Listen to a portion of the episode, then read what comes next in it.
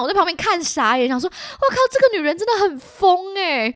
这个女人说她会灌酒，不是在说假的，不是那种你喝啦你喝啦，是真的把你抓进来灌酒的诶，她没有说谎。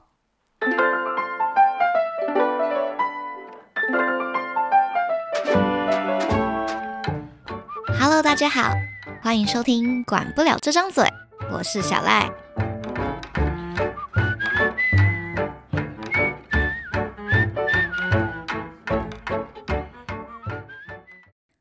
大家好，欢迎回来。最近啊，其实连假挺多的嘛，是不是？上个礼拜呢，可能是中秋节，那接下来大家听到这个录音档的时候呢，已经是双十连假的这个时候了。哦，在这边先这个小提醒一下，如果你等一下听到一些背景音，有一些铿铿锵锵、空空咚咚、嗯嗯嗯的声音的话，就是我们家这边不知道怎样风水宝地。前面跟后面都在给我施工，诶，在这种区区台湾已经没有地方给你盖房子的时候，居然我们家前后都在施工，我真的是，我真的是搞不懂。所以如果你等一下有听到一些钢筋声啊，或是一些机器运作的声音的话，就请大家包涵一下。毕竟我已经从早上忍受它到现在，我干，我突然想到，因为我个人是一个非常非常浅眠的人。只要有一点声音，我基本上就会在我耳朵里面被放大大概十倍。然后呢，旁边就真的是完完全全的旁边有一个空地，刚好我最近就在施工，可能就是地卖出去了吧，之前的地养好了吧，最近就给我大动工，你知道吗？今天早上九点的时候准时，我不知道这个现在是法规是跟你讲说你几点可以开始工作，九点准时。打洞还是钻洞，那个机器咣咣咣咣直接开始运作。我是觉得真的是工作的人辛苦了，但是我们偶尔划水一下可以吗？我们可以大家大概到差不多十一点这个时候再开始好吗？不然我真的九点准时一到，然后就被 供醒，我就觉得很很觉得很生气，你知道吗？好，总而言之，就是如果你大家听到一些比较嘈杂的背景声的话，在这边跟大家说一声抱歉，我真的没有办法控制他们，就是叫他们就是小声一点，所以请大家多担待一下嘿。好，但话说回来呢，最近其实刚好就是碰到两个连假，可以这么说吧，就是中秋，然后以及现在的双十国庆的连假，大家在印象中会怎么样去庆祝这些假日的呢？因为我本身是属于偏懒猪猪类型。农民历基本上在我心中，这种廉价就是写着不宜出门，所以懒猪猪如我基本上就是在家。上个礼拜的中秋连假呢，刚好有朋友找我去呃我们的河滨公园烤肉，这真的是我人生第一次跟着这么多人，然后在野外进行中秋节的欢庆活动，这经验其实蛮有趣的。你知道，你可能现在听到这边想说啊什么？你连中秋节去外面烤肉过都没有吗？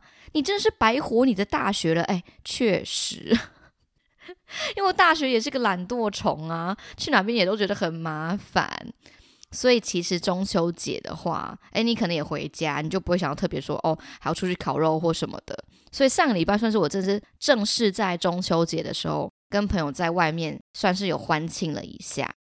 但是说到庆祝这件事情呢，我还是有想到一些蛮有趣的事情，是可以跟大家分享一下啦。在大学的时候呢，因为我是本身玩活动的人，我靠，玩活动这句话听起来有点帅，不知道为什么。比较多人可能知道，就是像是学生会、是系学会类似这种组织，我就是里面其中一员。一整个活动的筹划期间、策划期间其实是很长的。再加上你可能会在这中间跟着不同的人合作，你可能是你们自己系的活动，可能是跟其他系一起举办的活动，所以其实会碰到很多的人，会跟很多不同系所的人有交流。那在这样子很长的筹备期间结束之后，大家都会进行一件事情嘛，就叫做庆功宴。对，大学我们这些玩活动的活动仔，我们就简称活动仔。在这种城市之后哦，完事之后都会有一个欢庆的活动。就是诶，有点像是慰劳彼此这段时间的照顾啊，然后辛苦了，然后一起呃庆祝说这个活动圆满的结束。所以我大学有印象的庆祝方式，都是停留在这种庆功宴的模式当中。大概在其实大学之前，我本身是没有在没有什么在碰酒精的，因为我就觉得没有什么好喝的啊，我找不出那种。美好的滋味，就是我也不懂为什么要喝酒。那时候就是终究是太年轻了，觉得为什么需要喝酒？酒又没有这么好喝，我就喝手摇饮就好了。就是毕竟我是手摇饮女王。但是不知道从哪个时候，可能大学就会某一个瞬间开始登短廊，你身边的人就开始喝酒，然后你就会默默默默从滴酒不沾，然后变成好像。也没有到酒鬼，也没有到酗酒，但是在一些社交的场合，就是会出现一些酒类的饮品。有一次呢，呃，宿营结束的庆功宴吧，格宿露营结束的庆功宴。那时候呢，因为我还是一个小学员，所以我们就是以一个学弟妹的方式参加这个庆功宴就对了。身旁这些学姐学长在庆功宴的时候就开始开了这个哦台湾啤酒，开始灌啊喝啊。那正是我人生可能第一次这么认真的在接触酒类这件事，因为在那之前我可能就是都完全没有接触过，因为搞不懂嘛，我不懂这个逻辑何在，我为什么需要做这件事情？毕竟喝酒又会胖，又会醉，又会吐，或者是在喝酒之后，你就会发现一些自己的里人格，会发现一些呃自己不太敢展现出来的一面，然后你又没有办法控制。在这边要跟大家先讲一件事情，就是。我基本上算是一个非常有偶包的人，尤其是在大学慎重。我跟你说，重到不行。我这是非常非常在乎我自己外在形象，我有在经营，我有在 care 的。但你知道，人在江湖，不得不跟着走。这什么老太的发言？在这种庆功宴，大家都喝下去的这种时候，你就不可能全身而退嘛？说哦，我不要喝，我不要喝哦，没有我，因为我有一些形象的顾忌，所以我不喝。怎么可能？你没有被灌酒就不错了。大学生的生活就是这样子，好吗？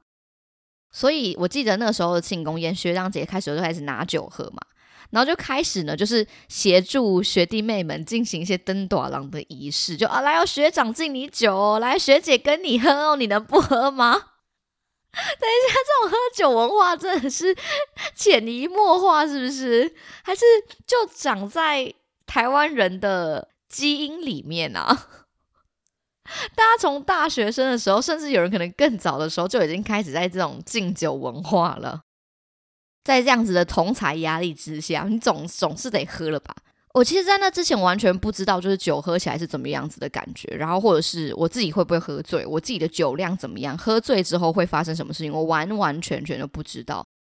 那一晚成为了我迈入社会的一个非常重要的里程碑。那一晚之后，我再也不像是当初的这么单纯了。我记得我也是接了一个酒杯。你的同学们嘛，就会帮你一起倒酒啊。除了就是学长姐过来的时候呢，然后敬酒的时候你就跟着敬酒。放在旁边的时候，你只要酒杯空，就会有人帮你把酒倒满。我这样默默默默喝的时候，哎，我开始发觉到说我身体有一些变化。我知道很多人都说。喝醉的人都会说自己没醉，但我真的没醉。我是可以很清楚的感觉到我自己身体的变化，跟我情绪上面的起伏的，以及我还是可以记得说当下发生了什么事情。这样是醉吗？还是这样就醉？我不知道。喝了几杯之后，我就开始感觉到哦，有点微晕，微晕。就是突然觉得有一种世界变得很欢乐的感觉，然后我想说，啊，难不成这就是喝酒的魔力吗？难不成就是因为大家就是觉得喝酒很欢乐，就是为了这种感觉，所以才喝酒的吗？那好像也没有这么糟啊。殊不知，这只是一个序曲的开端而已。我一开始还觉得很欢乐嘛，然后我开始发觉到我自己，因为平常已经是一个笑点颇低的人，在那个时候笑点更低了。有些人在喝酒之后，可能是会有不同的形态嘛，就是酒后形态可能不太一样。你可能会是那种睡着的人，你可能是会那种要讨亲亲、讨抱抱的人，你可能会是那种要跟人家拼酒的人。哦，反正很多种形态。那我是不是属于欢乐的人？好像很多事情都很好笑诶，这个世界很好笑诶，应该是属于正面的那种，应该不是属于调侃的那种。我看到什么人，然后看到听到人家讲什么话，我都会觉得很好笑。我也不知道到底好笑在哪里，因为我就开始一直不自觉的想要笑嘛，然后开始迈入一个新的阶段，就是突如其来，就算没有人讲话，然后也呵 呵的的这种笑。我记得我旁边坐了一个呃我的同学，他的酒量其实蛮好的。他酒量好到呢，他之前在读研究所的时候，基本上是可能一天喝一瓶红酒的那种。晚上时间，所以他在看我在那边笑的时候，就想说我这个人是怎样？因为我开始想笑了嘛。然后我又是第一次喝酒，所以其实还蛮多人就是来关心我说：“哎，小浪你现在觉得怎么样？还 OK 吗？”这样，我又坐在我的那个座位上面呆坐一阵子，所以我就坐在那边发呆，然后一边傻笑。搞到自己超孤僻，然后超可怕。我朋友就坐到我旁边，然后就问我说：“哎，小艾，你还好吗？”我记得我那时候的反应就是看着他的脸，开始笑，开始狂笑，超失礼。我就盯着他的脸，然后开始狂笑，你知道吗？你可以想象一个人坐在你面前，直愣愣的看着你的脸，然后开始发笑吗？我个人是觉得是极度不礼貌的。你知道喝酒吗？酒后误事，酒后误事。我真的是非常谢谢我那个朋友，到最后没有讨厌我，反而是他隔天的时候来跟我讲这件事情，说干，我觉得你他妈有个不礼貌，干，我真的超级不礼貌。因为我记得那时候我看他的脸，然后狂笑，然后他还先左顾右盼了一下，想说，哎，是发生什么事情有这么好笑吗？有必要这么好笑吗？然后他就说你在笑什么？然后我就默默看着。看着他，然后说：“我觉得你的脸，然后继续笑，超靠背。我真是一个非常靠背的人。”他就当下可能愣住，说：“你现在在对着我脸在笑吗？不知道为什么，我觉得很有喜感。”他说：“你现在在直接取笑我的长相吗？” 你知道当下我非常想要为我自己说点什么，但我真的无法控制我想笑的情绪。所以我可能就是做了一些非常非常就是烂的解释，说没有，我只是就很想笑，干有解释跟没解释根本一样。对不起，对不起，喝醉之后就会变成一个极度不礼貌的人。但是我也不是说笑完之后就好了，因为我就开始发现我的情绪的变化，是我从一开始嘛，就哦晕晕的，开始觉得这个世界很美好，然后什么事情都很欢乐，然后到开始就是会笑点很低，到后来是止不住的大笑。之后会有一个情绪的情绪的开关，好像直接大崩溃，就是这个情绪的开关会无法控制到，我开始会觉得非常的悲伤，超级病态。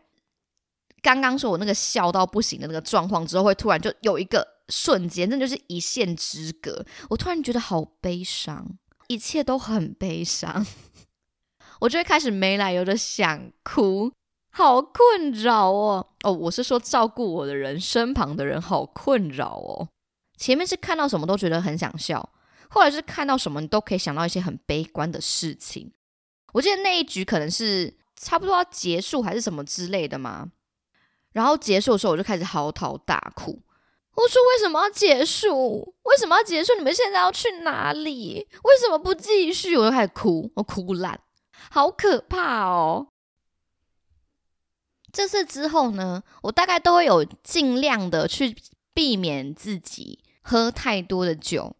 就人家跟我说喝酒或什么之类，我还是会尽量推掉，因为你知道我自己就会发现我是一个情绪无法控制的人嘛。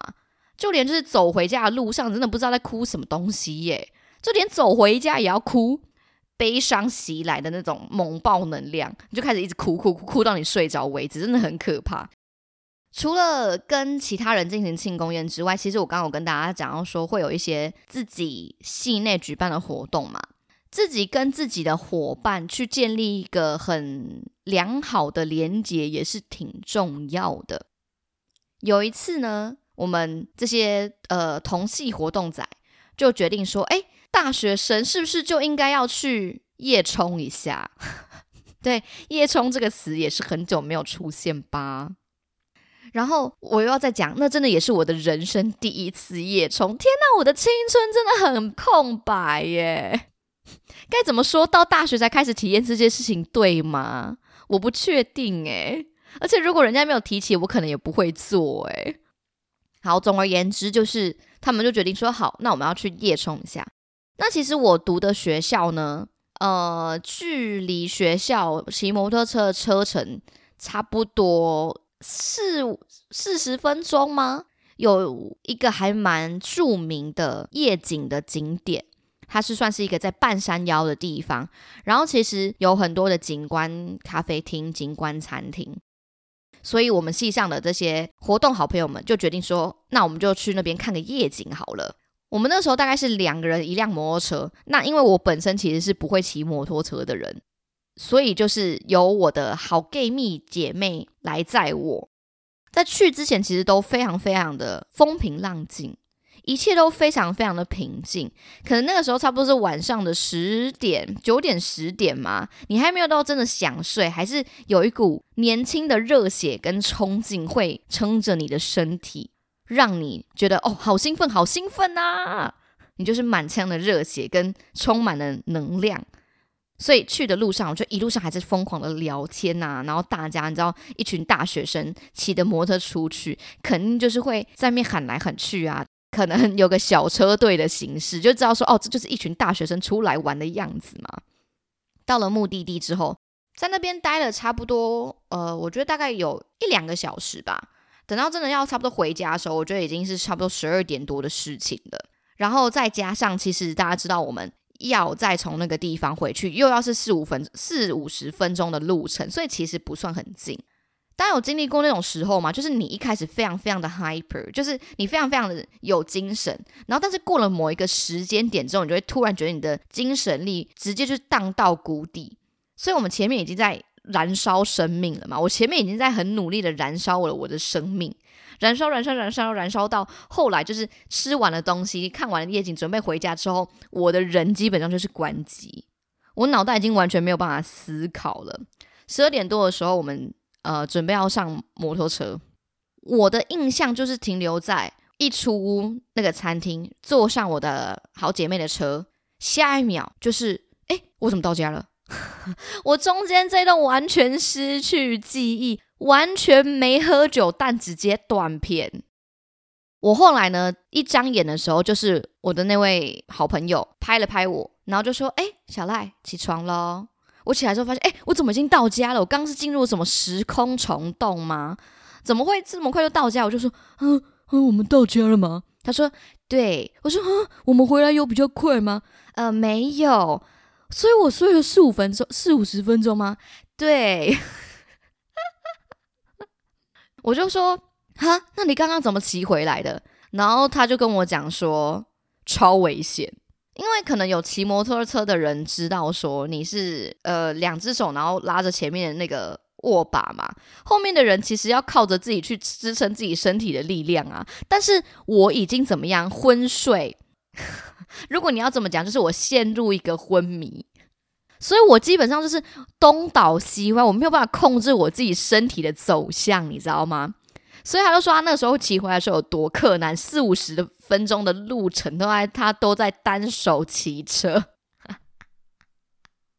一只手握着摩托车，然后另外一只手就是往后伸，然后扶住我，因为我会一直往左边偏，那这样对于骑摩托车的人就会非常危险嘛，就是代表说你后面有一个重量一直把一直把你往某一个方向去。去拉这样子，所以他就一手扶着我，想办法要控制我身体的那个倒的那个方向。哎，也不能推太大力耶。如果我一开始偏左，他推太大力，我开始偏右怎么办？所以他努力的在控制我的那个身体的定度，然后跟一只手要骑摩托车，一路上都在这样。我觉得侧边的人在看的话，就觉得应该这是属于一个机车版的老悲少的感觉。他说他有在路上，甚至有想说，还是我们去 Seven Eleven 买一个童军绳，还是直接把我绑在身上，会不会比较方便？这次之后呢，下一次我们这些团队们 对在约的时候呢，我就会说，嗯，还是我们不要夜冲了，因为我好像没有办法撑得住，诶，好像会有一点生命危险诶，不论是我或是前面载我的那个人，都会有点需要挑战生命的难关呢。那我们去进行一些室内的活动可以吗？诶，所以下一次呢，大家就要约说，诶诶，那不然我们去夜唱？哇，那又是我的人生第一次夜唱诶，真的。我就是非常非常的兴奋，说好吧好吧，我没有夜唱，我要加入，我要加入这个夜唱。然后大家知道那个夜唱的时间呢？呃，我不太确定是因为我们那边是属于比较乡下地方，还是怎么样？它其实可以让你晚上晚上可能十一点、十二点什么时候去，然后你是可以唱到早上六点还是八点，就是可以唱很久的。所以我就记得我们我那时候一进去呢，哎，一开始还跟大家嗨呀，然后那边唱很多啊，等等之类的。大概到了晚上的一两点的时候，哇！我那个时候作息其实是挺好的。到了晚上一两点的时候，我体力不支，倒在沙发上睡着了。没错，背景吵成那样，但我睡着，我又是一个体力耗尽，咻，直接不好意思死机，当场就是又是一个昏厥在沙发上。等到下一次起来的时候，已经好像是早上六点的事。我就问这种人为什么不在家睡觉就好啦？但是我觉得稍微欣慰的一件事情是，能够撑到早上的人其实真的不多。我起来的时候发现旁边已经睡一整排，我心里就会觉得稍微安心一点，因为觉得自己其实不是最废的那一个。其实大家还是有同袍爱心的。我起来了就问一下我仅存的还有几个朋友在场，我说：“哎，你们没睡觉？”然后他们就回说。看你们一群人睡死成这样子，我们我们不多唱一点可以吗？不然我们是在这边浪费钱哦。你要睡觉，为什么不回家睡觉？你们这些人讲的也是有一点道理。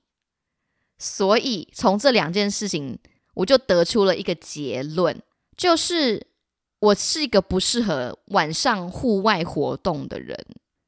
我就是应该接受我自己的天命，因为你看，要么就是晚上夜冲的时候在后面睡着到家，不然就是夜唱的时候直接睡到早上，用意何在？所以我就只适合晚上的居家活动，这个就是结论了。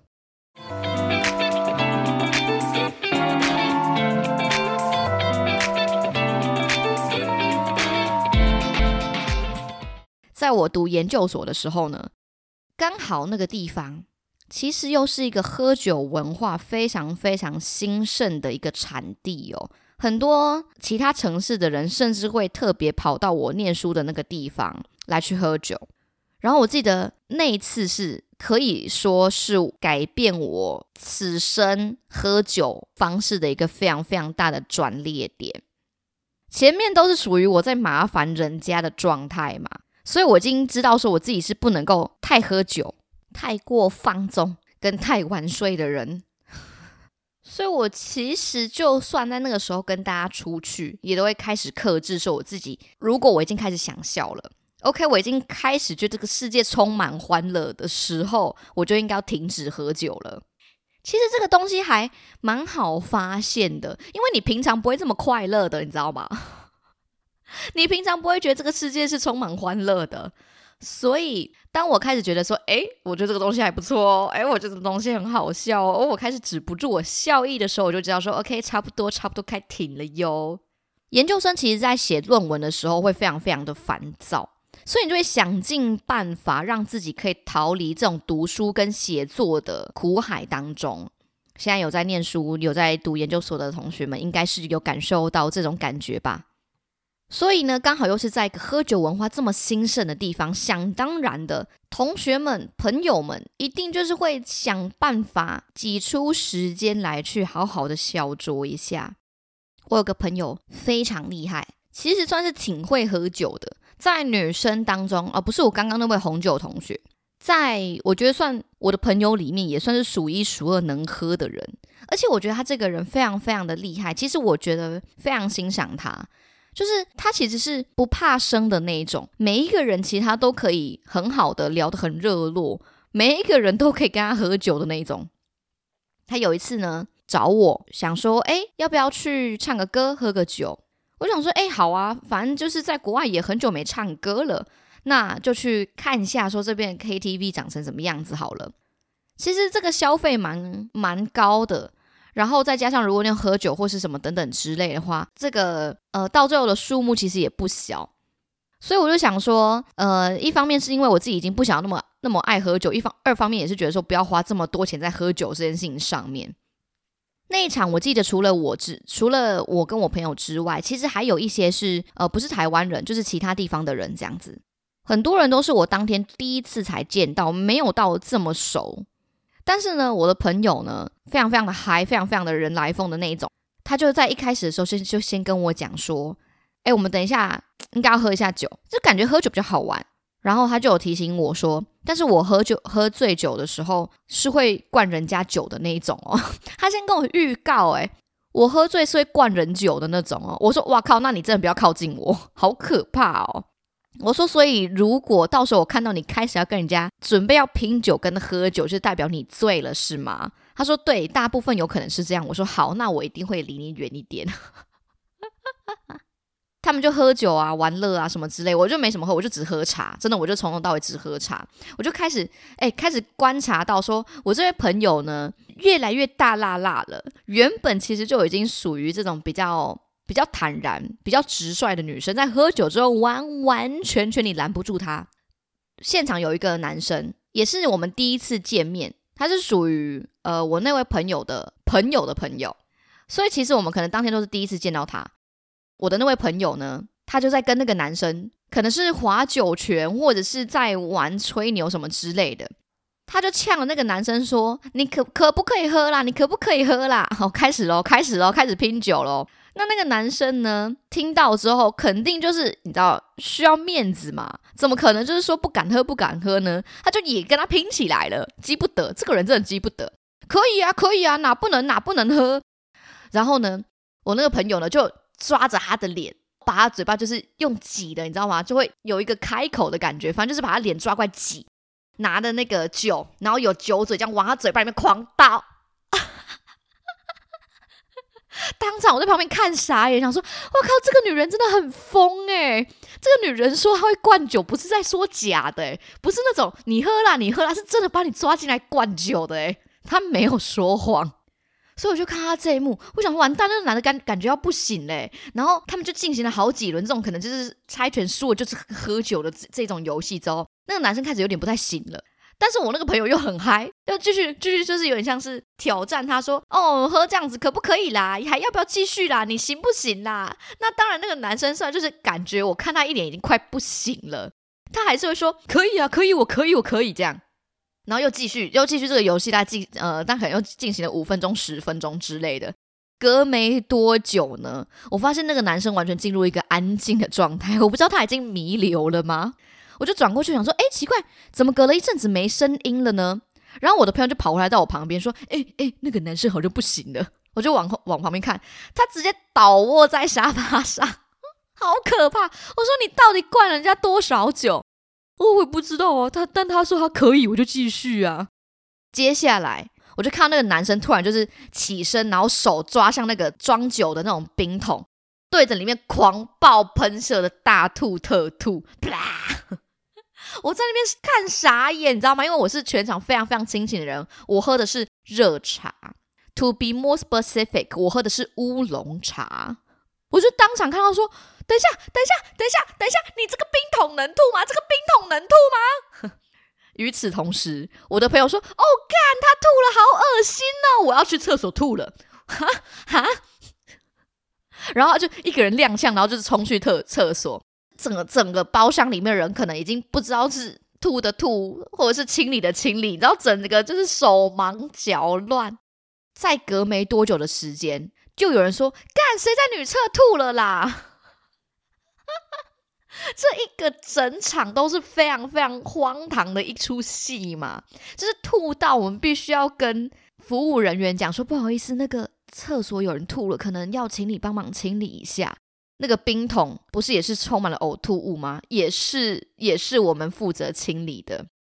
在场我记得最最最清醒的人应该是我跟另外一个男生。